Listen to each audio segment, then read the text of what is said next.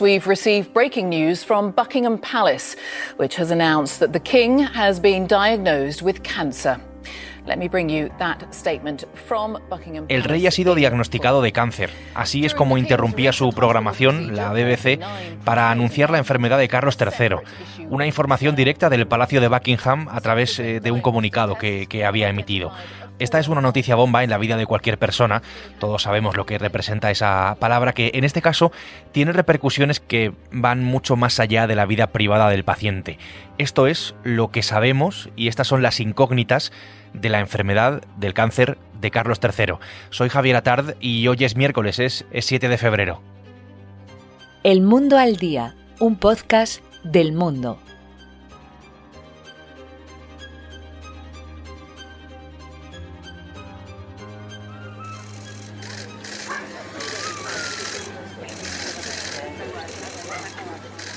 Antes de conocer la noticia, habíamos visto al rey Carlos III salir de una clínica de Londres donde se había sometido a una intervención. Era uno de los temas en lo que llevamos de año de la monarquía británica, muy pendiente de la salud de algunos de sus miembros y en este caso un dato importante en esta historia o en la intrahistoria, casi eh, mejor dicho, de cómo hemos llegado hasta aquí, hasta este punto. Carlos Fresneda es el corresponsal del mundo en Londres. Hola Carlos. Hola, ¿qué tal? ¿Cómo estamos? Carlos, eh, hemos empezado escuchando cómo daban la noticia en la BBC, en la televisión pública británica, con esa última hora sobre el anuncio del diagnóstico del cáncer de, Carlos III. Entiendo que esto está monopolizando toda la actualidad allí, eh, como por otra parte no puede ser de, otra manera. No obstante, pues estamos hablando ¿no? del rey, de la salud del rey y del cáncer del rey. ¿Cómo están siendo estas eh, primeras horas? Cuéntanos, en un país además en el que los tabloides tienen tanto peso, eh, la prensa amarilla, uno se asoma, por ejemplo, al Daily Mirror y y, todos son noticias relacionadas con, este caso, pero también en otros periódicos, ¿no? Como, como el Times, el Guardian, tanto en la prensa como en la calle. Carlos, ¿cómo ha sentado la noticia? Ha pillado un poco por, por, sorpresa relativa a los, a los británicos, porque desde que estuvo ingresado en la clínica en Londres y se sometió a esta operación de próstata, que en principio era un tumor benigno, pues eh, empezaron a correr rumores. De hecho, estuvo tres días hospitalizado, algo más de lo previsto, y desde entonces, como suele ser o suele pasar cuando, cuando hay un incidente con la familia real, pues empiezan a correr rumores. Eh, a, los que contribuye de alguna manera el Palacio de Buckingham con ese silencio y esas notas tan, tan escuetas.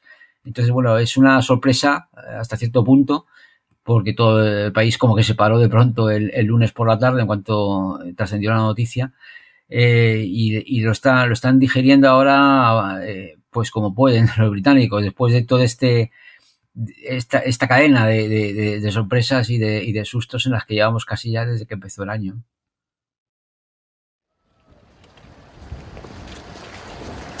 Good morning. Good morning, Your Good Majesty. Morning. Okay, how's His Majesty? He's fine, thank you very much. Thank you.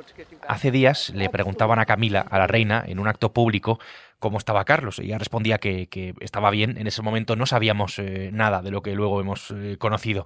Recuerdo, Carlos, que, hablamos por otro episodio hace unos días y ya me comentaste los problemas de, de, salud que había en la familia real británica. Claro, no olvidemos que Kate Middleton, que Catalina, la princesa de Gales, se sometió a una cirugía abdominal a principios de año y su marido, el príncipe Guillermo, había cancelado su actividad eh, hasta que terminara ¿no? de, de recuperarse. Ha estado dos semanas ingresada con cierto secretismo. No hemos llegado a saber todavía muy bien eh, verdaderamente lo que, lo que le ha pasado.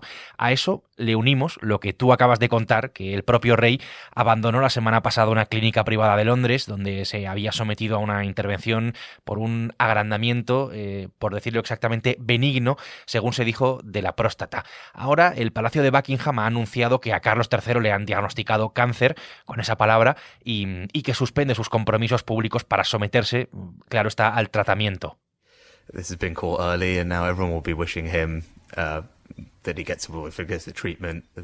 Un ingrediente más en esta historia. Añadimos que el primer ministro, Rishi Sunak, eh, pues ha dicho, ¿no? Y esto creo que es bastante revelador, que ha sido detectado a tiempo. Con lo cual, Carlos, ¿qué es lo que sabemos? Eh, ¿Qué es lo que sabemos exactamente del cáncer del rey?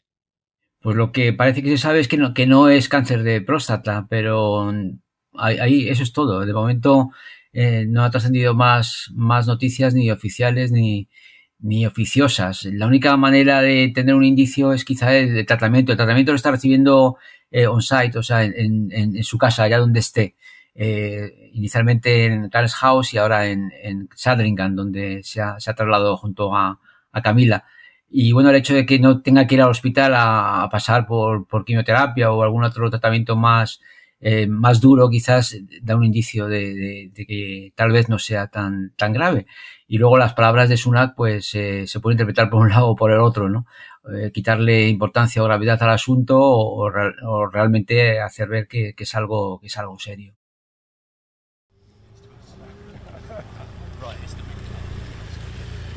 Carlos y Camila se han trasladado a Sandringham, este era el momento. Allí está mm, ahora, en esa residencia en, el campo, un día después de comenzar el tratamiento contra ese cáncer que, padece. Una enfermedad que en el Reino Unido, por, por, hacernos una idea y por situarnos, se le diagnostica cada año a 400.000 personas. En promedio, una persona se entera de que tiene cáncer cada minuto y medio, cada 90 segundos. El cáncer de Carlos III encierra también el debate de hasta dónde deben los representantes públicos hablar pues, de sus problemas de, salud, si tenemos en cuenta que este es uno de los eh, asuntos más protegidos, ¿no? el de la salud por la privacidad, em, pero claro, no podemos olvidar que en este caso estamos hablando eh, del rey del Reino Unido, eh, el jefe de Estado, una figura totalmente pública. Nos movemos entre, entre bastante secretismo, por otra parte, no sé si cabía otra opción que no fuera la de hablar de la enfermedad del rey. Carlos, ¿tú por qué consideras que, lo han hecho público finalmente? Oficialmente también para, contener las especulaciones. Eso es lo que se, leía en el los comunicados breves de Buckingham, que raramente van más de, los cuatro o los cinco párrafos. ¿no? Em, de alguna manera encaja con la, línea también de, una información puntual y muy medida que también recordemos con el tema de, la, reina, ¿no? Eh, hubo un, goteo de, informaciones que, bueno, que dan, dan pie eh, en momentos de silencio o ante la escasa información a todo tipo de, especulaciones. Y luego, pues aquí en los, tabloides siempre van un poco por, delante y se anticipan a veces eh, con razón o otras sin razón. Hay tantos analistas y tantos cronistas reales que están ahora mismo especulando, pero en el caso de, de, Carlos ahora eh, está habiendo bastante cautela, pero también hay un esfuerzo de Buckingham, una llamada de alguna manera a los medios para, para ejercer su responsabilidad y, y, evitar un poco la invasión de la privacidad del rey. Many of the festivals of the great religions of the world are celebrated with a meal. Un rey tiene hoy en día una función que es eh, representativa, protocolaria, con una agenda llena de, actos públicos. Un reinado es hoy pues una imagen ¿no? del tradicional mensaje de Navidad al encuentro con un presidente uno de sus papeles fundamentales es eh, pues dejarse ver, ¿no? Sus apariciones públicas que se cuentan por cientos y la enfermedad pues va a afectar directamente sobre esto.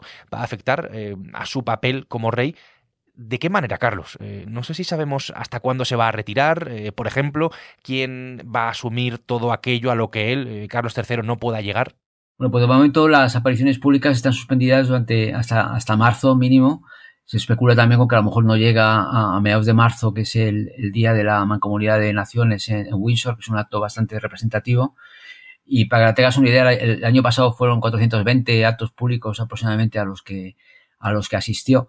Entonces él va a tener que delegar todo este, papel de, representación de la monarquía, va a tener que, delegarlo en, William, eh, que el, miércoles tiene ya su primera aparición en, público después de, estas casi tres semanas en las que ha estado retirado cuidando de, Kate. Y, y también en, la princesa Ana, que de hecho Ana ha sido la, la miembro de la familia real con más actos públicos el año pasado, con 457 y la propia reina Camila también asumirá o, le representará en estos actos públicos.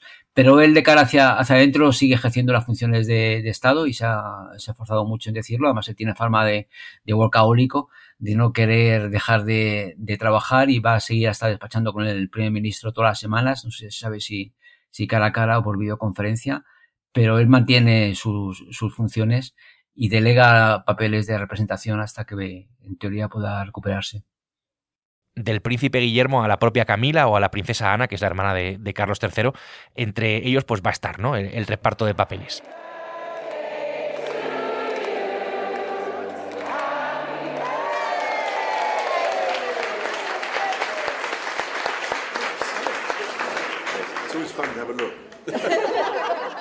El rey cumplió 75 años hace ahora como tres meses. Ha esperado toda una vida para llegar al trono. No obstante, Isabel II murió en el año 2022 a los 96 años.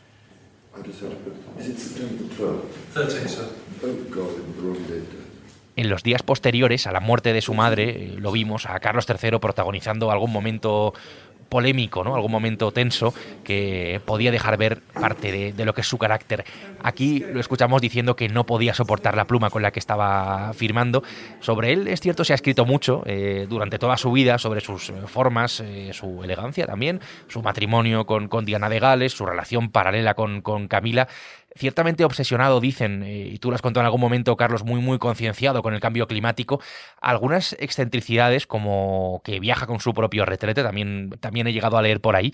Eh, en fin, más allá de todo eso, Carlos, ¿cómo es el rey? ¿Cómo lo ven los británicos? ¿Cuáles son sus niveles de popularidad? la última, las últimas encuestas de, de YouGov, que son las más eh, representativas, le dan por encima del 50%, que ya es bastante para lo que se suponía se suponía que podía, que podía llegar. Eh, está, no llega al nivel de popularidad de la reina Isabel II, que llegó un 75% en su momento de máximo apogeo, pero se ha mantenido bastante, bastante bien, no ha bajado del listón de los, del 50%, que es un poco el, el, indicio. Y, y, y lo, justo lo que ha pasado además también va a suponer que los británicos, pues en este caso, eh, le aprecien o, bueno o, que suba su, apreciación y su popularidad entre los entre los británicos. Yo creo que, también eh, la gente temía que fuera un, rey intrusivo, excéntrico, bueno, rasgos de su carácter que se han ido definiendo durante, durante su, su vida, sobre todo como príncipe. Pero no, él, él de alguna manera ha decidido apostar por la continuidad hasta cierto punto eh, y bueno, y, yo creo que los británicos han acabado aceptando su papel y está en un momento, digamos que, que, bueno, cuando todavía no hace ni, ni, siquiera un año de la coronación, año y medio básicamente que, que relevó, que asumió el, el cargo contra la muerte de Isabel II. Breaking news Prince Harry is now back in the UK following the announcement that his father, King Charles, has been diagnosed with cancer. Una de las derivadas de todo esto, que todavía no hemos tenido en cuenta eh, de esta historia, es la rosa, la más familiar, ¿no? La de cómo va o cómo puede repercutir el cáncer del rey en la relación con sus hijos, con su familia, eh, con los Windsor, en definitiva. No obstante, sabemos eh, pues, que la familia está rota Em, por la parte de Harry, del príncipe Enrique, y de su mujer Meghan Markle, los duques de Sussex, que dejaron de representar a la familia real por una serie de desavenencias. Ahí está esa famosa entrevista con, con Oprah en Estados Unidos, ese libro que escribió Harry. Eh, se han escrito además ríos de tinta sobre este asunto, pero lo cierto es que Harry se fue a vivir efectivamente a Estados Unidos, a California, y tiene una relación que podemos calificar, yo creo, sin ningún tipo de problemas, de muy complicada con su hermano Guillermo, al que acusó incluso de haberle agredido, pero también con su padre. Eh, en todo caso, Harry está en Inglaterra, eh, se ha visto con el rey. Eh, no sé, Carlos, si esto puede favorecer de alguna manera cierta reconciliación familiar. Bueno, Harry, de hecho, lo dejó todo de lado para venirse corriendo y llegó a Londres en, 11 horas desde, desde, Los Ángeles y pudo hasta casi almorzar con, con él, nada más llegar pero curiosamente su hermano William no, no, no, quiso verse con él y eso da un indicio de, de, cómo están las relaciones familiares. De hecho, Harry lleva ya casi nueve meses sin, sin ver cara a cara a su padre, aunque había estado en el Reino Unido, no, no había mantenido ningún encuentro personal desde hace prácticamente nueve meses. Y William parece que no tiene planes tampoco para, para, para verle. Entonces eh, hay mucho debate sobre si esto puede o no eh, provocar una reconciliación quizás pronto para saberlo y, habrá que esperar. Pero William está muy, muy resentido porque opina lo que él opina de, Harris, que ha traicionado a, la monarquía con, con, este exilio californiano. Y esa relación va a ser muy difícil de, de, restablecerla. En el resto de la familia, bueno, pues eh, Andrés, la, hija de Andrés, Beatriz, precisamente ha sido de las primeras en acudir a ver a, a Carlos y parece que tiene buena, buena relación con, especialmente con, con Beatriz. Y, bueno, pues imagino que también con los problemas que tiene la, otra familia, con el cáncer de piel de Sarah Ferguson, pues en momentos de debilidad y enfermedad, de alguna manera las familias hacen un poco de piña o por lo menos lo intentan, ¿no? Entonces veremos a ver si a, medio o largo plazo se supone o abre las puertas a una posible reconciliación. De momento no. Pues lo iremos comprobando, efectivamente, Carlos. Eh, en todo caso, el, el tiempo lo dirá. De momento, esto es lo que sabemos y esto es lo que no sabemos de la enfermedad del rey y lo que puede suponer para su reinado. Carlos, gracias. Gracias a vosotros.